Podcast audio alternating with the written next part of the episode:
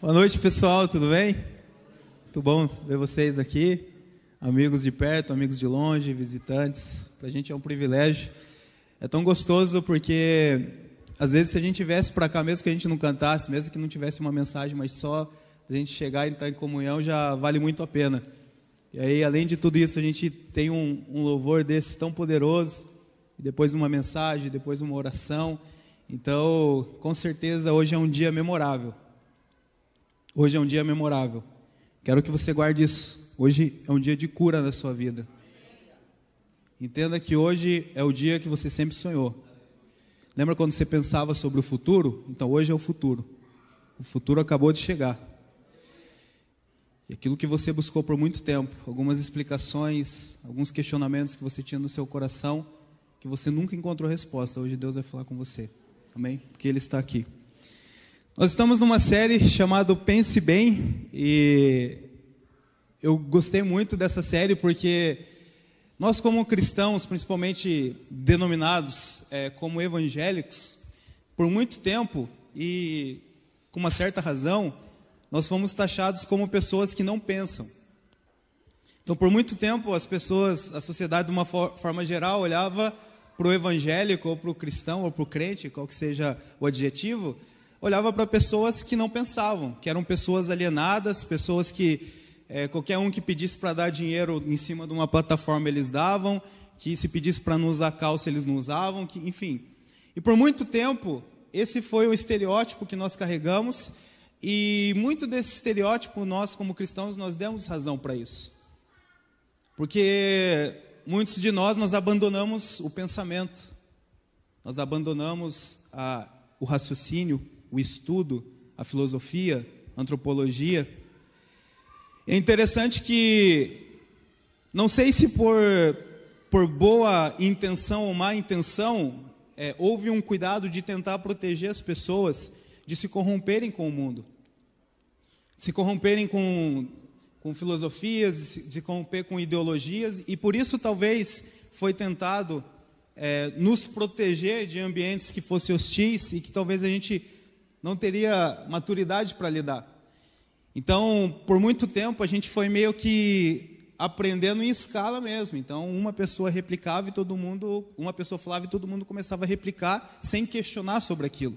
E talvez você venha de algum lugar onde, se você questionava, você era considerado como um rebelde, você estava sendo considerado como aquele que estava se levantando contra o anjo do Senhor, e vários relativismos que eram usados para que você não pudesse pensar. Só que qual que é a consequência disso? Qual foi a consequência disso? A consequência é que nós perdemos lugares estratégicos da sociedade que precisava de, um, de uma pessoa que nasceu de novo pensante naqueles lugares. Seja na política, na economia, nos negócios, seja na academia, na, na, nas universidades. Então, o, o, que acontecia com o jovem cristão, de duas uma, ou ele, ele vivia nessa redoma, ele vivia nesse aquário, e quando ele chegava na faculdade, ou ele, ele era um ser estranho, um ser de outro mundo, que ficava distante de todo mundo, não ia para nenhum rolê, tinha, não fazia trabalho com qualquer um, sempre era o cara esquisito. Ou, quando ele chegava nesse ambiente intelectual, nesse ambiente de ideias, ele se perdia naquilo que ele cria. Por quê? Porque ele não foi treinado para aquilo, porque ele não desenvolveu aquilo, aquilo num ambiente seguro, que era a igreja, a denominação a qual ele fazia parte. Por isso que as pessoas falam, nossa, o, o, é, é muito comum os jovens chegarem na universidade e se desviar. Mas só é comum acontecer isso quando uma pessoa não tinha uma base sólida daquilo que ela cria e do que ela pensava sobre o que ela cria. Por isso nós temos vivido os dias para resgatar isso. Nós cremos que é chegado dias aonde, ao invés de uma é, é, laranja podre, ela estragar toda a caixa, uma laranja boa vai desapodrecer toda a caixa. Nós cremos que é chegado dias aonde um jovem, nascido de novo, nascido do Espírito, crente em Deus, ele vai ter sua mente renovada e ele vai ser o mais inteligente de todos aqueles ali. Ele vai, ele vai conhecer Platão, Aristóteles, vai conhecer todos os pensadores, mas acima de tudo, ele conhece alguém que está sobre todos eles. E que talvez todas as pessoas intelectuais não conhecem. E por isso que nós cremos que quando Deus ele, ele quando Jesus ele nos encontrou, quando Jesus ele nos aceitou e nós nascemos de novo, ele nos deu um novo coração, a Bíblia diz. Ele soprou novamente a vida eterna dentro de nós, mas ele não tirou o nosso cérebro fora. Por isso, o pensar é de Deus, você sabia disso?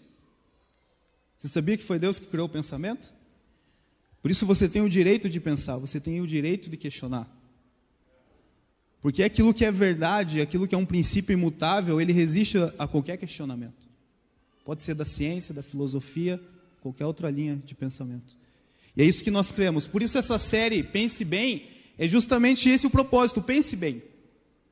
Comece a pensar, comece a refletir bem, porque por muito tempo e talvez até hoje nós não temos a compreensão do quanto o nosso pensamento, aquilo que a gente crê, quando eu falo pensamento, são talvez o, o seu conjunto de crenças, o, o seu conjunto de valores, aquilo que você crê, aquilo que você pensa, os seus princípios. Nós não temos muitas vezes consciência do quanto que isso é fundamental e determinante para a vida que eu levo hoje e que eu vou viver no futuro. Nós não temos a consciência plena disso, porque se nós tivéssemos a consciência do quanto os meus pensamentos, os meus valores, aquilo que eu creio, ele define, define o meu, meu presente e o meu futuro, nós teríamos muito mais cuidado daquilo que nós nos alimentamos. Porque a nossa mente ela é alimentada pelos nossos sentidos. A tua mente é alimentada pelo que você vê, pelo que você toca, pelo que você coloca na sua boca, pelo que você ouve, pelo que você cheira. Só que talvez porque nós não temos compreensão do quanto essas coisas elas definem o meu presente e o meu futuro, é que nós talvez não cuidamos com o que nós nos alimentamos. E aí, aquilo que eu creio, isso aí a psicologia fala, isso aí o coach fala, todo mundo fala, porque, porque é, é um princípio. Aquilo que eu creio vai estimular as minhas emoções. As minhas emoções vão me levar a agir, e quando eu ajo, eu colho resultados. Se eu estou corrompido naquilo que eu creio, todo o ecossistema ele é comprometido. Por isso as pessoas às vezes chegam e falam assim: ó, oh, você precisa mudar o seu jeito de agir para você colher resultados diferentes. Não, está errado. Tem que mudar o jeito de agir. Tem que mudar o jeito de pensar. Porque se eu só mudo o meu jeito de agir, eu consigo fazer aquilo por um curto período de tempo. Por isso que talvez você tentou começar a fazer uma dieta mas não terminou ela, não conseguiu perder peso. Você começou na academia e não concluiu, você começou o curso de inglês e não terminou. Por quê? Porque não é sobre mudar de atitude, é sobre mudar o teu pensamento a respeito daquilo que você quer fazer. E é interessante que essa série Pense Bem, a gente não está falando sobre é, ensinar para vocês novos pensamentos. Muito pelo contrário, é que você compreenda que para você conseguir alcançar resultados de pessoas que você admira, e está tudo certo com isso, seja em qualquer área da vida, pessoas que você admira na família, no casamento, nos negócios, nas finanças, não importa. Mais importante do que você ouvir o que aquela pessoa pensa é você compreender como ela pensa. E esse é o ponto central dessa série que a gente tem pregado aqui. Entenda que mais importante do que você ouvir o que o Cal pensa é você compreender como ele pensa. Porque quando você começa a compreender uma pessoa que você admira, como ela pensa, você consegue aplicar aquela forma de pensar em qualquer área da sua vida. E é interessante que eu, eu no, no começo do ano, eu comecei a. Eu, eu mudei minha, minha alimentação, eu mudei a, a questão de, de, exercício físico e eu consegui perder 16 quilos em seis meses. Eu estava com 86 e eu caí para 70. E é impressionante as pessoas que vê a gente magro e elas chegam, cara, como que você fez, como que você fez e tal, e elas se empolgam. Por quê? Porque elas querem saber o que, que eu fiz. Só que toda vez que eu vou tentar explicar para elas, ao invés do que eu fiz, como que eu pensei para fazer o que eu fiz, elas se decepcionam. Sempre quando, quando alguém vem conversar comigo sobre investimento, que é uma coisa que eu gosto de estudar, eu sempre falo para a pessoa assim: ó, nunca invista naquilo que você não sabe explicar. Sabe quando o cara fala, cara, estou investindo em negócio bom. Como que é? Não, é um negócio assim que dá tantos por mês. Tá, mas como que funciona? A pessoa não sabe explicar, então ela nunca deveria ter investido naquilo. Por quê? Porque ela só está fazendo aquilo que alguém falou para ela fazer, mas ela não pensou, ela não entende por que ela está fazendo aquilo. E as pessoas elas iam falar, tá, mas o que, que você fez? Eu falei, cara, eu trabalhei firme na low carb, no jejum intermitente. Ó, tem esse aqui, ó, eu passei para eles lá o podcast do Tribo Forte. Falei, ó, eu escutei 50 episódios em uma semana para eu entender. Eu acompanhei esse aqui, eu li esse artigo aqui, eu dei todo, todo o caminho para a pessoa entender aquilo que eu entendi. Só que eu tive, acho que talvez o único que, que aderiu foi o Bruno. O único cara que realmente se interessou e entendeu o que eu entendi para poder colher os resultados que eu colhi. E por isso que talvez ele é o único cara que eu sei que desde o começo do ano também emagreceu, talvez até mais do que eu emagreci. Porque não é sobre eu replicar o que o outro está fazendo, mas é sobre eu entender o que o outro entendeu. Porque no dia que chove e que não dá vontade de correr, o outro não vai estar tá lá para me incentivar aí, mas se eu entendi o porquê que eu preciso correr, inclusive no dia da chuva, eu vou, sem precisar de alguém estar tá me estimulando. Se eu entendo que faz parte, eu estou fazendo um jejum intermitente e vai chegar naquele horário que eu sempre como, biologicamente falando, a fome ela vai vir, ela vai me consultar, ela vai querer que eu coma, mas se eu entendo que ela vai embora, por quê? Porque o meu corpo vai se alimentar das reservas de gordura que eu tenho, eu não preciso ficar desesperado a hora que a fome vir, porque você já está preparado para aquilo. Só que não, a gente quer simplesmente o resultado da pessoa. Porém, é importante nós compreendermos que eu não vou conseguir alcançar os resultados simplesmente replicando o que o outro faz, mas sim eu entendendo aquilo que o outro entendeu, eu compreendendo como que o outro pensa. Por isso, nessa série, o que eu quero falar hoje sobre pense bem é uma forma, um modelo que eu penso a respeito de algo que acontece com todo mundo, com todo mundo. Você provavelmente já passou por isso, talvez você esteja passando por isso. E infelizmente você vai passar por isso. Então, o título da mensagem é Como agir no dia mal. É interessante porque por muitas vezes a gente tem pessoas que elas se decepcionaram com Jesus por causa de uma falsa promessa. Sabia disso? Porque alguém prometeu para ela que o dia que ela fosse para a igreja, que ela conhecesse Jesus, ele daria alguma coisa para ela que resolveria o problema dela. Então essa pessoa talvez ela em busca de um relacionamento, de um milagre financeiro, de uma cura. E aí quando de repente ela não conseguiu alcançar aquilo que prometeu, essa pessoa ela se afasta e ela acha que Jesus ele não é real, ele acha que Jesus não se importa com ela, por quê? Porque ele não entregou aquilo que aquelas pessoas prometeram. E talvez isso aconteceu com você. Mas antes da gente se aprofundar sobre isso, eu queria ler um texto com você que fala a importância da nossa mente, a importância do nosso pensamento. Na realidade, a mente ela é o maior campo de batalha que existe. Você sabia disso? A mente é o maior campo de batalha que existe. Quando você nasce de novo, quando você entrega a sua vida para Jesus, o teu espírito ele está pronto. Você sabia disso? Você está pronto. Você é perfeito, o seu espírito ele é pronto, ele enche de toda a plenitude de toda a vida de Cristo. Esse é o trabalho que só Jesus pode fazer. Mas tem um trabalho que só você pode fazer. Romanos 12, 2. Sede transformados pela renovação do vosso entendimento. A renovação da nossa mente, do nosso entendimento, é o nosso trabalho.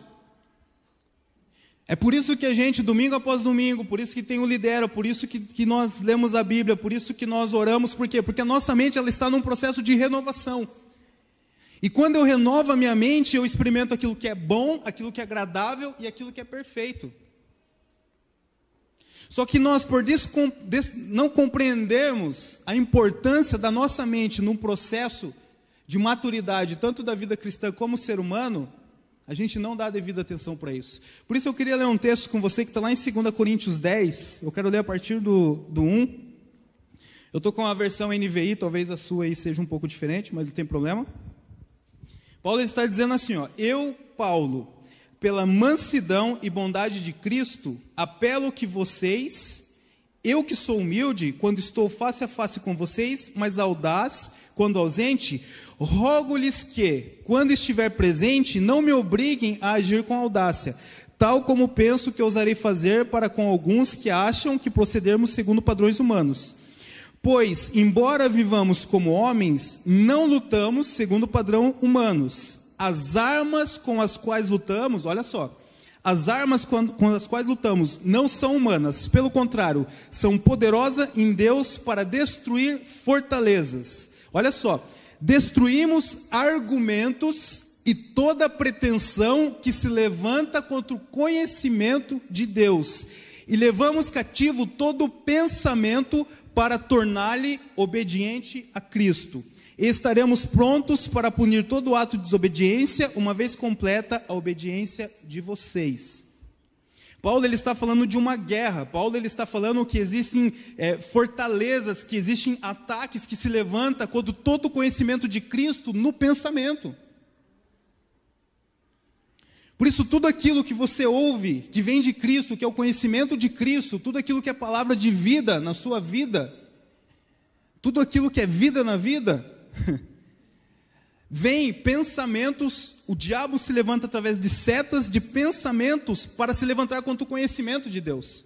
Por isso que a gente falou sobre a parábola do, do semeador há um tempo atrás, por isso que quando a terra ela não está pronta, o maligno vem e arrebata. Seja através de mentiras, então ele começa a confrontar todo o conhecimento de Deus que você está ouvindo, ele confronta com mentiras. Ah, mas será que é isso aí mesmo? Não, isso aí não tem nada a ver. Não, nada a ver com esse cara está falando. Não, mas será que a Bíblia é, é a palavra de Deus mesmo? Ele começa a confrontar o conhecimento de Deus com mentiras no pensamento. Olha esse outro texto um pouquinho mais para frente. 2 Coríntios 11, 2 a 3.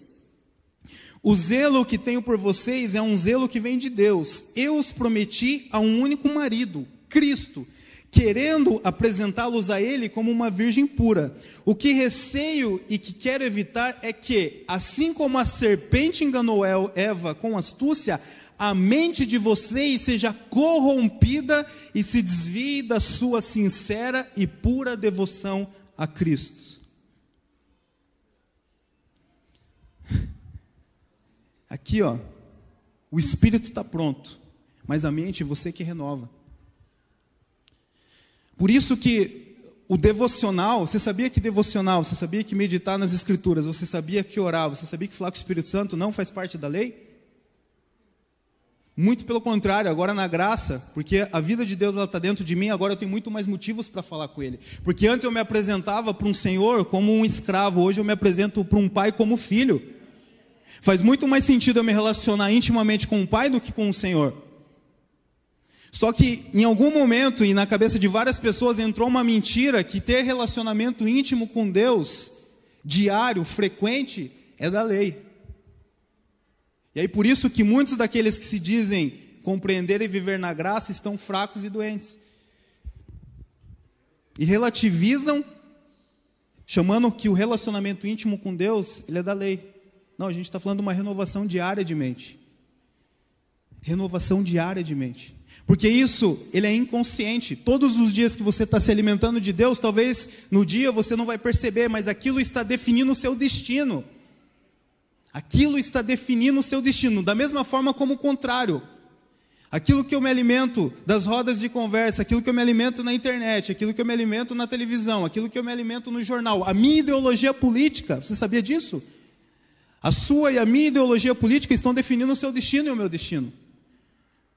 E nós estamos permitindo que esses pensamentos malignos, porque o diabo ele tenta sempre nos tocar no nosso pensamento, que são os dardos inflamados que a Bíblia diz, a gente está permitindo muitas vezes que isso se levante contra o conhecimento de Deus. Sendo que eu falo, não, o, o, o Karl Marx disse isso, o fulano disse aquilo, mas o que, que Jesus disse? Às vezes a gente nem sabe mais o que Jesus está dizendo. Não só, não estou falando só sobre a Bíblia, mas sobre o que ele continua dizendo. Talvez ele é a última fonte que a gente vai consultar. Por quê? Porque a gente foi contaminado aqui. E o que eu quero falar para você hoje especificamente, o que eu quero, eu estou dizendo tudo isso para você porque para você acessar uma compreensão profunda de como agir no dia mal, você precisa se permitir que essa transformação, que essa renovação da sua mente ela aconteça hoje. É fundamental, é imprescindível. Então, como eu estava falando, talvez muitos de nós, quando nós conhecemos a Jesus, quando a gente foi convidado para uma igreja, talvez não foi deixado claro para nós que nós, mesmo após aquele dia, nós iríamos sofrer. Que mesmo após aquele dia, nós teríamos dias maus. Que após aquele dia, nós sofreríamos luto. Que nós sofreríamos com doença. Que nós sofreríamos com problemas conjugais. Talvez não ficou claro. Então, na expectativa de que agora todos os meus problemas acabaram, quando alguma dessas coisas chegava, ou a gente ia para a negação, falar, não, não, isso não está acontecendo, isso não vai acontecer, ou simplesmente o nosso, nosso coração se esfriava porque, ah, Deus ele me enganou. Não, mas nunca, nunca Deus te enganou, porque Ele jamais prometeu essas coisas. Algumas verdades que talvez não foi dita. O dia mal sempre chega. Efésios 6,13. Quando Paulo diz assim, ó, tomai a armadura de Deus para resistir o quê? No dia mal. Talvez uma das verdades que você pouco ouviu, o dia mal, ele sempre chega. Segunda verdade, as aflições sempre chegam. Jesus ele não enganou ninguém. Jesus ele deixou claro: no mundo tereis aflição, mas tende bom ânimo, porque eu venci o mundo. Jesus ele nunca prometeu que não haveria aflição, mas o que ele disse é que eu era mais do que vencedor, porque por mais que eu pudesse passar por aflições, mas aquilo ali não me venceria. Porque assim como Jesus venceu todas as coisas, eu sou mais do que vencedor nele. Então não é sobre você não passar por aflições, mas é sobre você passar por elas firme e constante, superabundante na obra do Senhor. É você passar por elas inteiro, tendo intacto que aquilo ali não tirou a sua fé. Você vai combater o bom combate. No bom combate, às vezes eu ganho uma batalha, às vezes eu perco. Você vai terminar a sua carreira, e às vezes na carreira não é só vitórias. Mas o mais importante de tudo, Paulo diz, é que eu guardei a fé. Então eu posso passar por aflições. Mas o que Jesus diz é que Ele estaria comigo todos os dias da minha vida. E no final eu vou guardar a minha fé. E no final você vai guardar a sua fé. E talvez uma terceira verdade pouca dita é que Paulo diz assim: ó, nós seremos angustiados, nós seremos perplexos, nós seremos perseguidos, inclusive abatidos.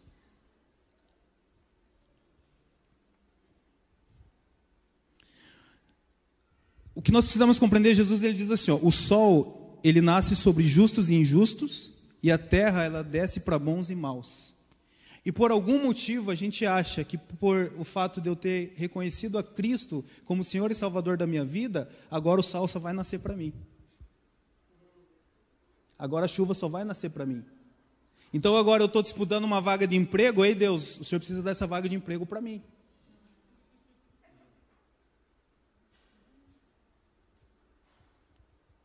Não, quem disse isso? Porque Deus estava em Cristo Jesus reconciliando consigo os evangélicos, o católico, o espírita, você, a igreja no cinema. Porque Deus estava em Cristo Jesus reconciliando consigo mesmo o mundo, não imputando aos homens os seus pecados. E a nós nos foi dado o ministério da reconciliação. Por isso, não existe trapaça, Deus não vai trapacear em nosso favor. E aí, porque a gente acha que Deus vai trapacear no nosso favor, quando eu vejo que o ímpio está prosperando e eu não estou, eu acho que tem alguma coisa de errado com Deus. Eu acho que tem alguma coisa de errado com Deus. Não, não. Jesus ele morreu por todos, inclusive para aquele que não crê nele. Então, quando nós temos esse pensamento que agora, porque eu recebi a salvação que Cristo me deu, eu sou preferido dele, a gente acaba se frustrando muito na nossa vida. Agora, você quer um presente mais importante de todos do que a vida eterna? A gente não com, consegue compreender que eu acessei a vida eterna e que aquela pessoa, por mais que ela conseguiu um emprego na minha frente, ela não tem a vida eterna. Então, ao invés de eu ficar frustrado e brigando com Deus porque eu não consegui aquele emprego, eu deveria pregar para ela, porque aquilo que eu tenho é infinitamente superior ao que ela tem. A gente começa a questionar Deus e perguntar por que, que o ímpio prospera. Mas o sol também é para ele, a chuva também é para ele. É lógico que eu não estou dizendo que Deus ele não pode intervir sobrenaturalmente. Lógico que Deus pode, só que Ele pode intervir para você que crê nele, mas Ele também pode intervir no ímpio. Porque muitos de nós só estamos aqui porque Deus interviu sobrenaturalmente antes da gente crer nele. Talvez você está aqui por causa de um milagre que você viu e você era ímpio. É lógico que Deus pode. De repente você precisa daquele emprego e, precisa ser cumprido um propósito através daquele emprego. Deus ele vai intervir sobrenatural naquilo, é óbvio. Só que o curso normal da vida é que o sol ele nasce para o justo para o injusto, a chuva para o bom e para o mal. E toda intervenção sobrenatural de Deus ela tem um propósito. Você sabia que quando acho que todo mundo sabe aqui, conhece a história que Jesus ele ressuscitou Lázaro, amém? Todo mundo conhece. Então Jesus ele ressuscitou Lázaro, mas você sabia que depois que Jesus ressuscitou Lázaro, ele morreu de novo? Eu lembro que a igreja que eu fazia parte, eu estava eu, eu, contei, eu falando isso, a pastora ela tinha pregado e ela falou para eu orar. Mas a gente não, não consegue só orar sem dar uma palavrinha, né, Cal? E aí ela desceu e eu fiquei no púlpito e eu fui orar. E a gente ia orar por cura. E eu peguei e falei, todo empolgado, eu falei assim, você sabia que depois que Jesus ressuscitou Lázaro, Lázaro morreu de novo? Ela estava aqui embaixo, cara, ela virou o pescoço assim, ó, tipo aquele filme, o Exorcista. O corpo ficou parado, o pescoço torceu assim, ó. Ela me olhou com um olhar fulminante. Eu falei, meu Deus, vai, vai me bater. Mas eu expliquei, eu falei, não, não estou dizendo que morreu no mesmo dia, mas em algum momento ele morreu de novo. É isso que eu quis dizer. Então Jesus, ele não ressuscitou Lázaro porque simplesmente ele queria que Lázaro vivesse, é porque existia um propósito para aquilo. Então toda ação sobrenatural de Deus, ela existe um propósito para aquilo. Não para ficar é, dando os nossos bel prazeres. Não porque a gente está rivalizando com uma pessoa e eu quero um carro melhor para eu poder mostrar para ela. Qual que é o propósito disso? Qual que é o propósito? Para eu perder com o meu coração? Então, por que, que é importante nós compreendermos que o dia mal, ele, ou ele chegou já, ou ele está acontecendo, ou ele vai chegar? É importante nós compreendermos para que a gente possa saber lidar com o dia mal. E aí que está o pense bem. Se você mudar a sua perspectiva, o seu pensamento a respeito do dia mal, você nunca mais vai sofrer como você já sofreu. E você vai evitar, muitos danos na sua vida e na vida das pessoas que te cercam. Eu quero compreender com você três etapas, três processos de como eu preciso lidar com o dia mal. Então, se você quiser anotar, o primeiro deles é: entenda que a emoção é inevitável. Você precisa discernir e não lutar contra ela. Entenda isso, a emoção da circunstância ela é inevitável. Nós estamos falando do dia mal e o dia mal ele é um para cada um de nós. Um dia mal pode ser o luto de uma esposa que perdeu um marido, de um sobrinho que perdeu um tio, de um filho que perdeu sua mãe, que perdeu seu pai. O dia mal pode ser uma mãe que descobriu que seu filho está nas drogas, que um irmão que descobriu que seu filho é dependente químico. O dia mal pode ser o dia que falaram que você estava demitido. O dia mal pode ser o dia que você estava frustrado e triste e nenhum amigo foi te visitar. O dia mal pode ser o dia onde você sonhou com o teu casamento, onde você sonhou no Felizes para Sempre, de repente você está numa circunstância que talvez você apanha do seu cônjuge, que você sofre abuso emocional, abuso verbal, e o teu coração está desesperado. O dia mal talvez foi um dia onde você foi abusado. E a questão é que muitas vezes no dia mal, nós tentamos reter aquilo que nós estamos sentindo. Por vários motivos, mas um dos motivos é que foi nos ensinado que você não podia ficar triste, que você não podia sentir tristeza, que você não podia se sentir decepcionado, que você não podia sentir angustiado, deprimido. Então a gente tenta lutar contra o sentimento. E aí, quando você está no dia mal, talvez alguém chegou para você e falou assim: não, você precisa ser forte. E você acreditou naquilo. Talvez alguém chegou para você e falou assim: não, mas olha só, é, tem pessoas que ainda precisam de você. Não, mas veja bem, tem pessoas que estão no hospital lá e, o que você está passando não é nada perto delas. Mas o que, que muda isso? Na minha situação, na minha dor? O que, que muda? E aí muitas vezes a gente fica desesperado, por quê? Porque você fala, cara, eu não posso sofrer, mas ao mesmo tempo eu não consigo não sofrer. E o que nós precisamos compreender é que as emoções e os sentimentos foi Deus que nos deu inclusive aquelas que talvez nós não gostaríamos de sentir. E aí o que acaba acontecendo é que muitas pessoas, elas pegam as suas emoções, os seus sentimentos, e elas começam a represar. E quando você começa a represar, imagina um rio corrente, onde a água vai indo, vai indo, e de repente você cria uma represa ali. E aquela represa agora ela começa a segurar o rio e a água vai acumulando, a água vai acumulando, a água vai acumulando. A hora que você menos percebe aquela comporta ela é aberta, e aquela vazão é destruidora. É destruidora. Talvez muitas das coisas que você passou na sua vida você tentou reprimir sentimento, e isso pode estar te destruindo. E talvez quando isso vem para fora, isso vem através de suicídio, isso vem através, através de síndromes, de depressão, através de um surto psicótico e várias outras coisas que a gente não tem noção. Simplesmente por quê? Porque eu não permiti que a emoção ela fosse para fora no devido tempo e com a devida vazão que ela tinha naquela época. Porque o problema, entenda uma coisa, grave isso. O problema não está você colocar aquilo que está dentro para fora. O problema está você pegar aquilo que você colocou para fora e trazer para dentro de novo. Porque a emoção é involuntária. Ela é involuntária. Simplesmente você escuta uma notícia de que alguém morreu. Como que você consegue não sentir emoção? A questão é que ela entrou, ela está dentro de você. Agora o que eu preciso é colocar ela para fora. Então, se você tem que chorar, chore. Se você tem que falar com Deus, fale. Se você tem que reclamar para Ele, reclame. Se você precisa de alguém, vá até essa pessoa. Porque ela já está dentro de você. Quando Jesus ele, ele está indo até a casa de Lázaro, presta atenção nisso. Jesus ele está indo até a casa de Lázaro, então ele começa a perceber que as mulheres elas estavam chorando a morte de Lázaro. E o que que Jesus faz? Ele chora junto. Como assim?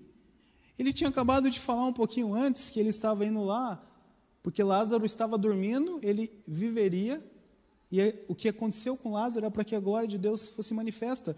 Só que de repente Jesus, ele vê aquele ambiente de luto e ele chora com aquelas pessoas. Porque chorar é divino. Porque as nossas emoções são divinas. Quando Jesus ele está indo em direção ao, ao Getsemane, antes dele ser crucificado, a Bíblia diz que ele chorou profundamente. A Bíblia diz que o coração dele foi tomado de profunda angústia. Como assim? Como assim? Por isso, se nós tropeçamos e nós não permitimos que a emoção ela seja vivida naquele momento, nós teremos sérios problemas em lidar com o dia mal. Sérios problemas. Só que não para por aí. O segundo estágio, depois que eu consigo viver a emoção daquele momento, eu consigo chorar o que eu tenho que chorar, sentir o que eu tenho que sentir, agora eu preciso ir para o segundo estágio. E qual que é o segundo estágio? Após eu entender a minha emoção, agora eu preciso pensar sobre ela. Tirar do campo dos sentimentos e levar para a razão, para a minha mente.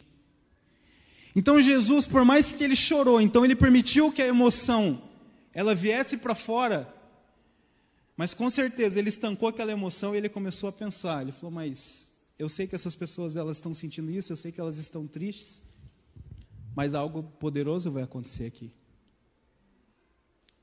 É um propósito que está se cumprindo para Lázaro e para essas pessoas aqui ao redor. Então Jesus ele não ficou preso na emoção. O problema então não está em eu chorar, o problema é quando eu fico preso na emoção do choro. O problema não está quando eu fico triste naquela, naquele momento de emoção, mas quando a tristeza ela se torna agora um estilo de vida por causa do dia mal. Então, o segundo estágio é: agora que a emoção veio, ela foi involuntária, ela me alcançou, agora eu preciso fazer com que aquela emoção seja filtrada por aquilo que eu creio. Por isso, nós vamos voltar para a minha mente, para a forma como eu penso, para a forma como eu creio, como eu enxergo a vida, como eu enxergo a morte, como eu enxergo as finanças, o desemprego. Quando Jesus ele está no Getsemane, ele chora tudo o que ele tem que chorar. Ele de repente então ele fala assim, mas pai, que seja feita a sua vontade, não a minha. Jesus ele sai da emoção, que ela é divina, ela é boa, mas agora ele vem para o segundo estágio, que é para a razão, que é para o pensamento. Então agora eu pego essa emoção e eu trago ela de volta para passar para o filtro daquilo que eu creio. Então, se eu permaneço no primeiro estágio, eu não sinto emoção, eu vou ter um problema. Mas se eu não saio do primeiro estágio, você também vai ter um problema. Talvez vocês conhecem pessoas assim. A minha avó, no ano que ela fez 50 anos de casamento com meu avô, meu avô faleceu. Minha avó, ela viveu o luto, ela viveu o sofrimento, ela viveu a emoção daquela perda, mas ela nunca mais saiu daquilo. ela, ela entrou num estado onde ela foi morrendo aos poucos, ficou de cama, e o fisioterapeuta, os médicos falavam assim: ó, ela não quer, ela não quer sair. Ela não foi para o segundo estágio, ela não conseguiu processar tudo aquilo que estava acontecendo, ela não teve capacidade de falar: poxa, mas eu tenho filhos, eu tenho netos, faz parte da vida, ela não conseguiu. E o terceiro estágio é quando eu, penso, quando eu consigo pensar sobre o que eu senti, agora é a hora de eu agir de acordo com o que eu penso e não mais com o que eu sinto. Porque aquilo que você pensa é a verdade de Deus, é o conhecimento de Deus. Vós tem a mente de Cristo. Então você renovou a sua mente na forma como Cristo pensa, na forma como Deus ele fala sobre vida, sobre morte, sobre traição, sobre abandono, sobre frustração. Então agora o meu próximo passo é eu agir de acordo com o que eu entendi sobre aquela situação e não mais de acordo com o que eu senti. Então Jesus, depois dele ter passado pelo processo de sentir a dor de Lázaro, dele compreender que aquilo ali, a morte não tinha poder sobre ele naquele momento, Jesus ele vai lá e faz o quê? Ele ressuscita Lázaro.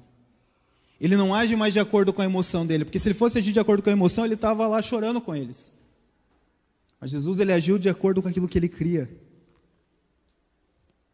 Depois que Jesus ele termina de orar, ele pega, ele desce um monte e ele vai cumprir o propósito pelo qual ele veio para a terra, que era para morrer por mim e por você. Mas se ele seguisse a emoção, ele não faria isso, porque ele estava profundamente angustiado. Olha que interessante, eu quero ler com você uma história bíblica que nos fala como Davi ele lidou com seu dia mal. Como Davi lidou com seu dia mal? 2 Samuel 12, do 16 ao 20. Eu vou encurtar um pouco a história ali, mas para quem conhece, Davi ele se deita com Betseba, eles têm um filho e de repente agora aquele filho ele, ele está doente para para morrer.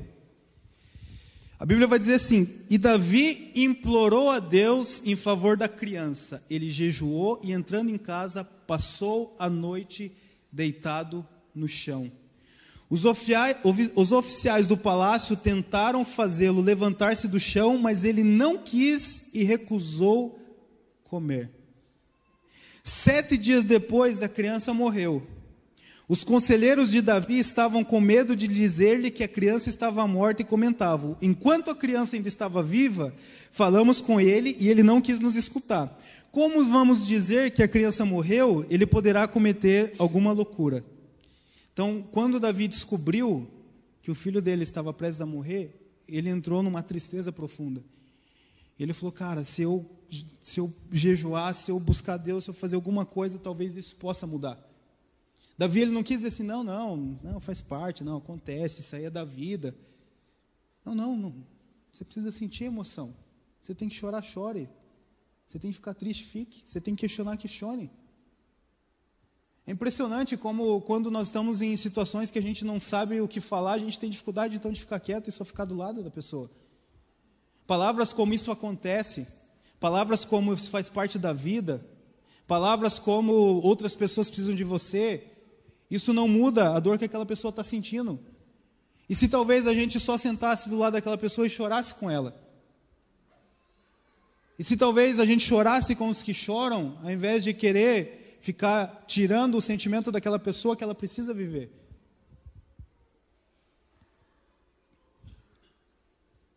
Davi, percebendo que seus conselheiros cochichavam entre si, compreendeu que a criança estava morta e perguntou: A criança morreu? Sim, morreu, responderam eles. Então Davi levantou-se do chão, lavou-se, perfumou-se e trocou de roupa. Então Davi agora, ele sentiu tudo o que ele tinha que sentir. A partir do momento que ele descobriu que a criança tinha morrido, tinha morrido, agora ele não ficou mais preso no sentimento dele. Ele compreendeu o que tinha acontecido. Para ele estava claro o que tinha acontecido. Aquilo que ele cria, aquilo que ele pensava, ele compreendeu exatamente o que aconteceu. Se ele tivesse preso no seu sentimento, tinha acontecido o que os homens falaram que ia acontecer, ele ia ficar louco, ele ia querer matar todo mundo, mas ele não ficou mais preso naquilo que ele sentiu, porque agora ele passou aquilo que ele sentiu por aquilo que ele cria. E aquilo que você crê é mais importante do que você sente. Por isso, aquilo que você crê precisa governar o que você sente, não você pegar aquilo que você sente e ser refém desse sentimento a ponto de roubar aquilo que você crê. E por último, Davi levantou-se do chão, lavou-se, perfumou-se e trocou de roupa. Depois entrou no santuário do Senhor e adorou. E voltando ao palácio, pediu-lhe que preparasse uma refeição e comeu. Depois Davi continuou a viver. Ele agiu agora de acordo com aquilo que ele cria e não mais daquilo que ele sentia. Por isso pense bem. O dia mal ele sempre chega para todo mundo. E eu não sei quando foi o seu dia mal. Eu não sei se está sendo o seu dia mal. A questão é que talvez ele é inevitável, mas você tem um consolador e você tem um espírito que ele te instrui em toda a verdade.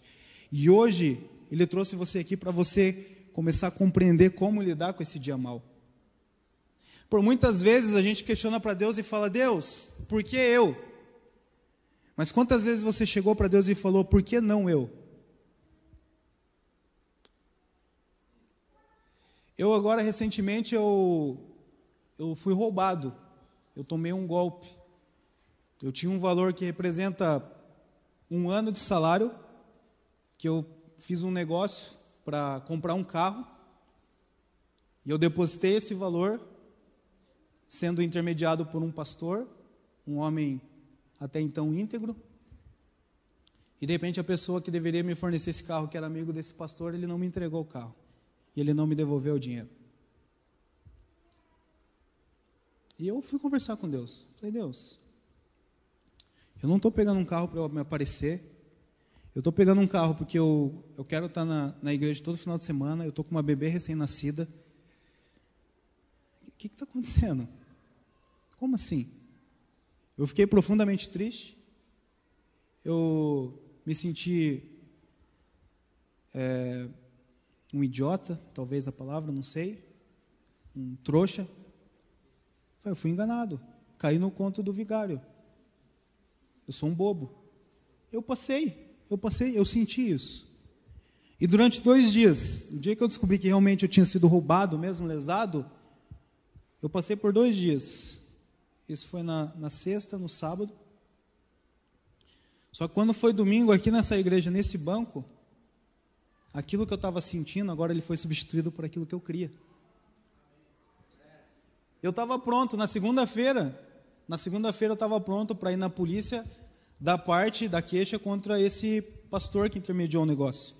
Porque o outro cara, depois eu descobri que ele era estelionatário. Então, um amigo nosso aqui da igreja que é policial falou assim: oh, isso aí nem adianta, porque isso aí é estelionatário. Você não vai conseguir recuperar. Mas o pastor ele é ficha limpa. Então, se você colocar o BO em cima dele, você consegue recuperar.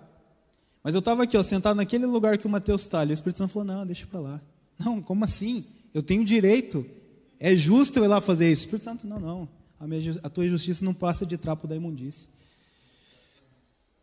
Justo aquilo que eu digo que é justo. E é justo você deixar ele para lá. Não pague o mal com o mal. Para mim, o, isso estava no começo do louvor, eu já desanimei, né? Já desanimei. Falei, sério, Espírito Santo, o senhor está falando isso? E ele falou para mim: Você conhece a minha voz? Eu não preciso te falar de novo. Eu não vou mentir para vocês que eu não senti, eu senti profundamente. Só que eu permiti que aquilo que eu estava sentindo fosse substituído por aquilo que eu creio. Eu literalmente eu substituí e eu agi de acordo com o que eu creio e está tudo certo. Porque eu entendi uma coisa: tudo que eu tenho foi Deus que me deu. Se aquele dinheiro ele é meu, de alguma forma ele vai voltar, porque o que Deus me dá ninguém pode me tirar. Mas se esse dinheiro não é meu, ele nem deveria estar comigo. Então que ele faça bem proveito para as pessoas que vão desfrutar dele. E ponto final.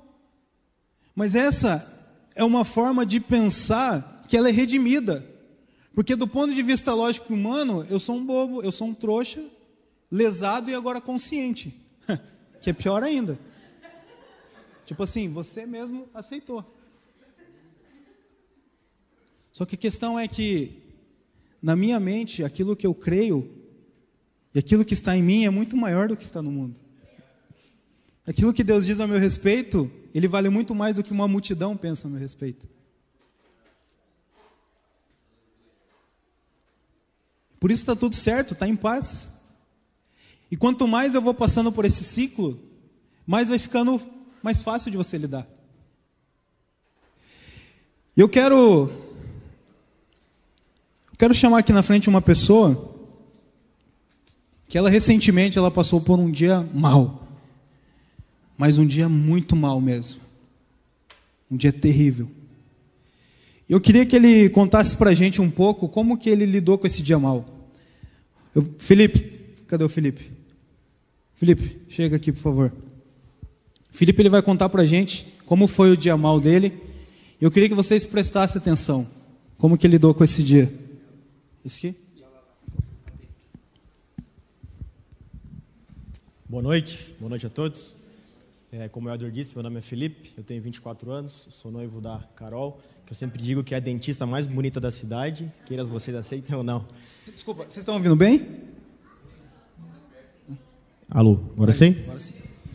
E a gente cuida de uma igreja ali no Boqueirão, e graças a Deus eu conheci o Elder, o Cal, esse, esses anos, e a gente veio tendo um relacionamento mais próximo.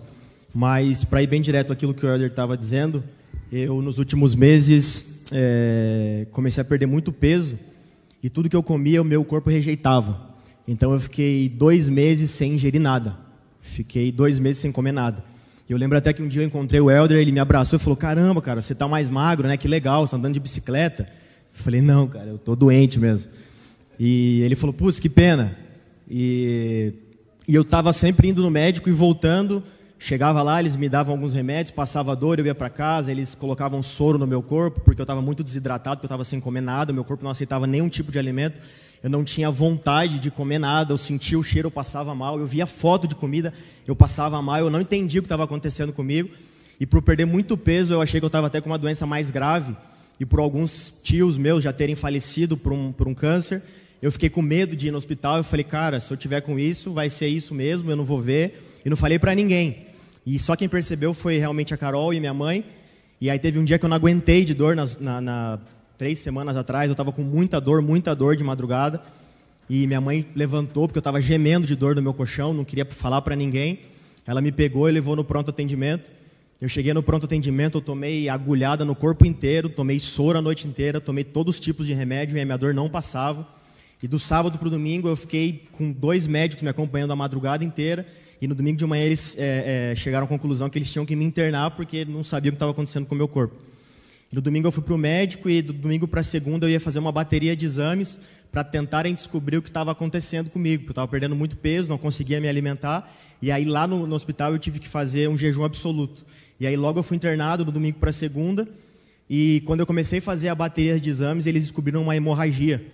E aí quando eles descobriram a hemorragia, eu comecei a perder muito sangue no meio da, dos exames que eu estava fazendo, eu comecei a sofrer várias convulsões, eu comecei a perder a memória várias vezes, eu levantava e caía, eu acordava e não lembrava onde eu estava, eu, eu, enfim, eu não sabia onde eu estava, várias vezes eu acordava, eu não conseguia enxergar as pessoas, e aí me amarraram numa cama, e eu lembro de eu acordar num lugar, tá cheio de coisa no meu corpo me, me segurando, e depois me acordar e estar tá em outro lugar, e aí depois acordar e estar tá em outro lugar, e não lembrar de nada, e eu só lembro de alguns momentos e algumas fases que aconteceram, de alguns momentos que alguém estava segurando na minha mão e falando assim: ó, não dorme, não dorme, porque se você dormir a gente não vai conseguir te trazer de volta. Fica acordado com a gente.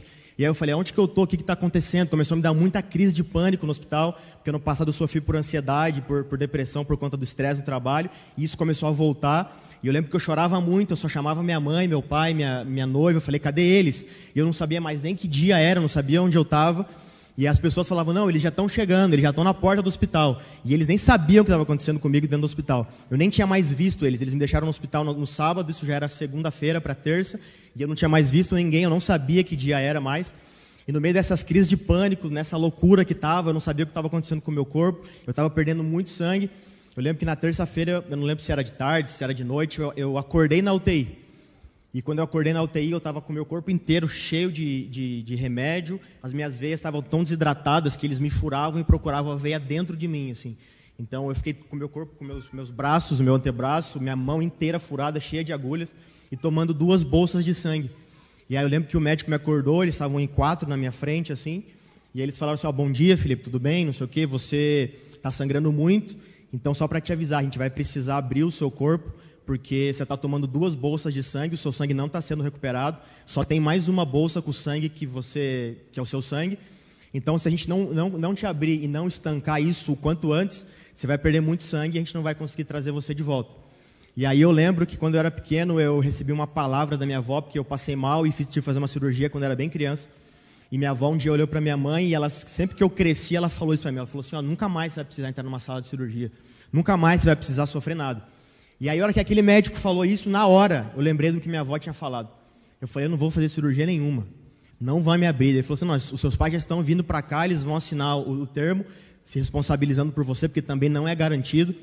E a gente vai ter que abrir você, porque é responsabilidade nossa. Eu falei: não, não vai abrir, não precisa. Eu falei: já sou maior de idade, pode deixar. Se tiver que acontecer, o que tiver que acontecer, deixa acontecer. E aí eu lembro que quando eu voltei na UTI, aí eu tive consciência de onde eu estava, o que estava acontecendo comigo, de tudo, de toda aquela turbulência.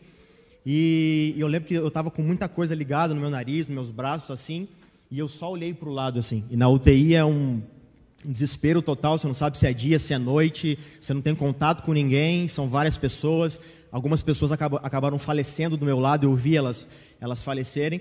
É uma opressão muito grande, a sua cabeça, se você não tomar cuidado, ela fica louca.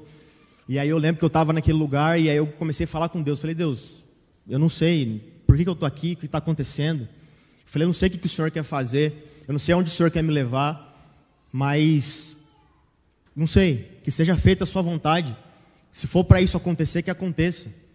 E aí eu lembro que eu só olhei para o lado, e quando eu olhei para o lado, eu vi ele lá. Você acredite ou não, eu vi ele lá. E quando eu olhei para o lado e vi ele lá, aquilo me trouxe muita paz e muita tranquilidade. Porque eu sabia que se eu tivesse passando por um vale de sombra e de morte, ele estava ali comigo. Eu sabia que se eu tivesse que ir para algum outro lugar, ele estava ali comigo. Então eu não estava mais preocupado se eu ia sair do hospital vivo ou morto. Eu estava tranquilo com aquilo que, que eu tinha visto. Eu falei, ele está aqui, então tá, tá tranquilo. E aí quando a médica voltou, ela falou, a segunda bolsa está acabando e você não para de sangrar. Eu falei, ó, não quero terceira, deixa a terceira bolsa para alguém. Eu falei, ninguém vai me abrir, eu vou ficar tranquilo aqui. Se tiver que acontecer, vai acontecer. Eu só queria falar com alguém da minha família mas não vai, eu não quero, não quero, não quero que forcem o meu corpo, eu não quero que me forcem a nada. E aí depois disso eu fui descobrir que eles já tinham forçado o meu corpo para voltar, porque quando eu estava fazendo os exames, eu já tinha tido parada é, é, cardíaca, eu já tinha realmente ido. E aí eu falei, eu não quero que force mais nada, deixa acontecer, eu não lembro se isso era quarta ou quinta-feira. E aí eu lembro que eu fiquei tranquilo, deitei na cama e chorava muito, mas eu estava em paz, estava tranquilo. Eu falei, independente do, do, do dia de amanhã, e aí minha preocupação era, né? Vou casar daqui cinco meses, está tudo pago. Falei, será que a Carol vai escolher alguém para casar no meu lugar? Já está pago. Daí eu falei, pô, independente de qualquer coisa, que seja feita a vontade de Deus. E se eu tiver que ir, que seja agora. Eu falei, Deus, tem 24 anos, mas se for para para que alguém receba isso como algo, que seja feita a sua vontade. Eu estava muito em paz e muito tranquilo. E aí a gente estava até conversando sobre as intenções do coração, e aí eu lembro que eu dormi e eu estava tendo muito sangramento, muito sangramento, e, eles, e os médicos estavam desesperados para tentar saber o que era, tentar descobrir. E, e aí eu lembro que tinha passado 24 horas depois que eu tinha tido essa conversa com Jesus e o sangramento parou. Simplesmente parou. E aí os médicos ficaram encucados, eles falaram, o que está acontecendo? Você parou, mas a gente não pode tirar daqui.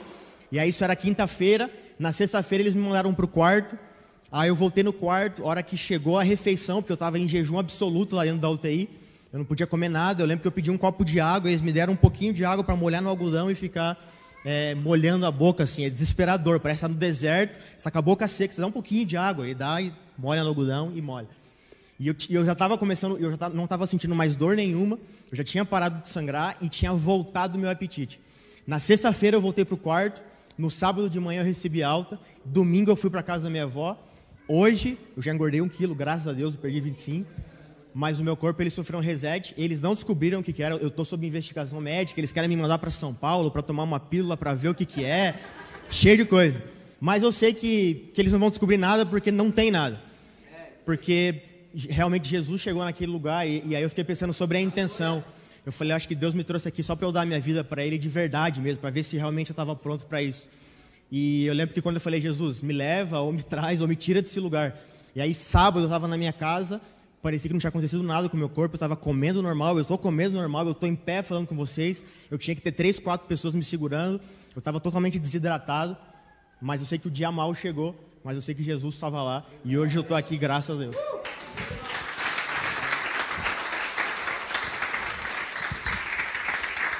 Amém. Mas temos esse tesouro em vasos de barro para mostrar que esse poder aqui tudo excede provém de Deus, esse poder e não de nós. De todos os lados somos pressionados. Ele nunca disse que não seríamos pressionados, mas não desanimados. Ficamos perplexos. Essa palavra perplexo, ela significa a gente fica sem saber o que fazer, a gente fica sem saber o que decidir. Mas não desesperados.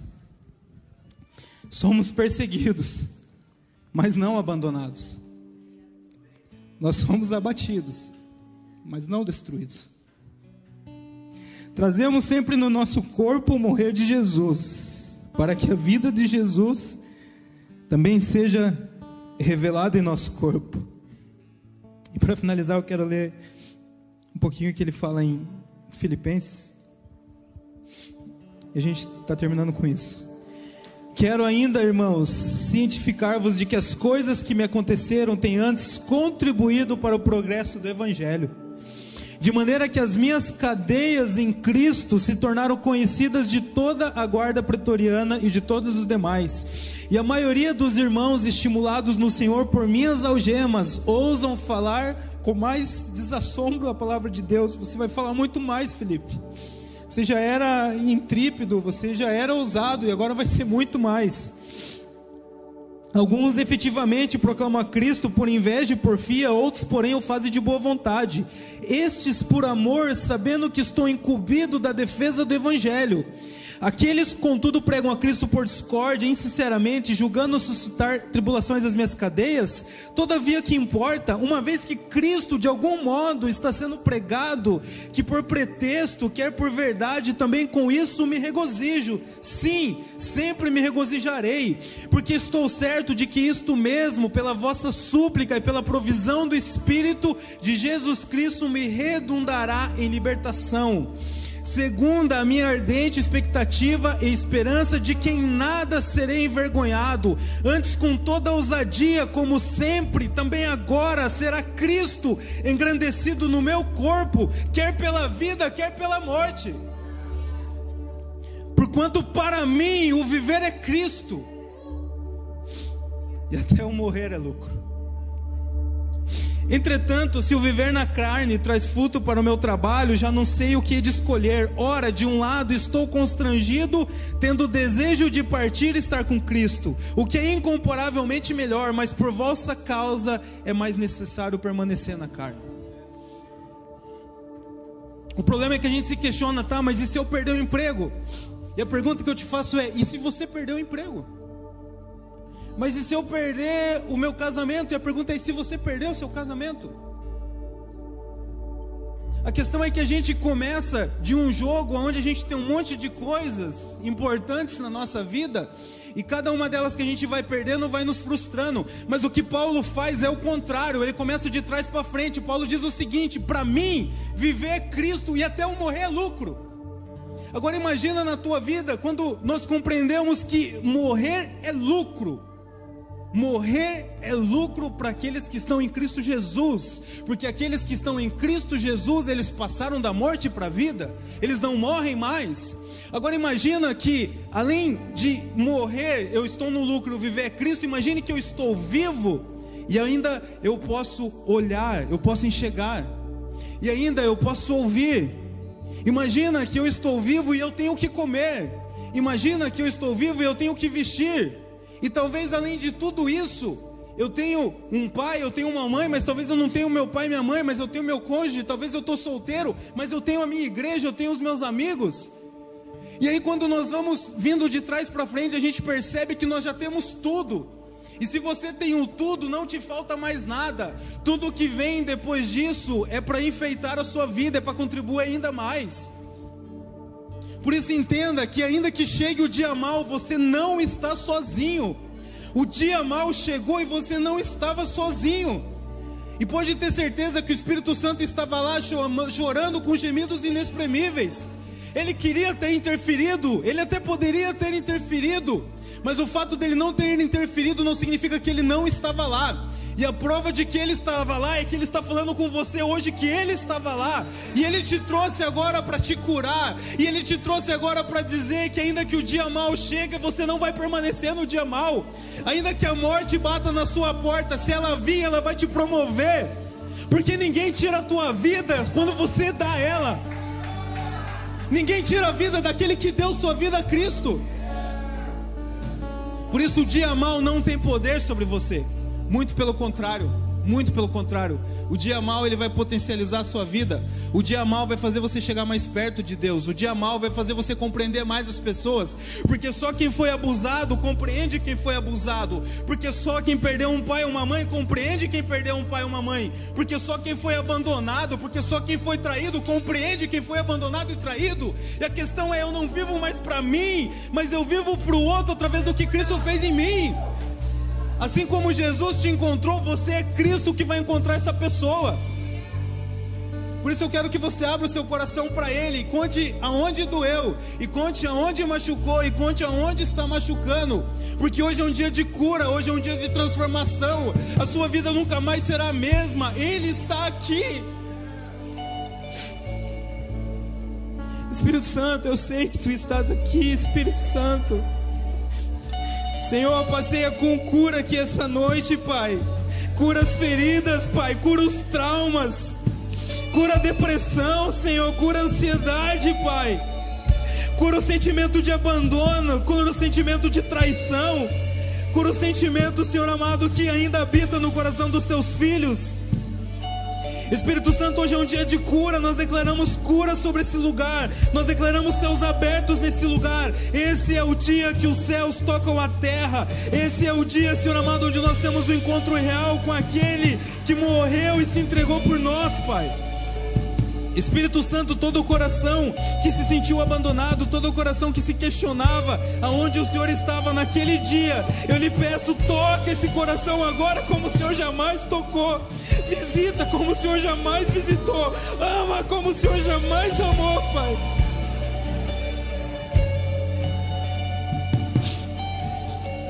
Obrigado, Espírito Santo. Obrigado porque hoje é um dia de cura, Pai. Hoje é um dia de cura. Eis que faço nova todas as coisas. Eis que eu faço nova todas as coisas. Bem-vindo à nova vida.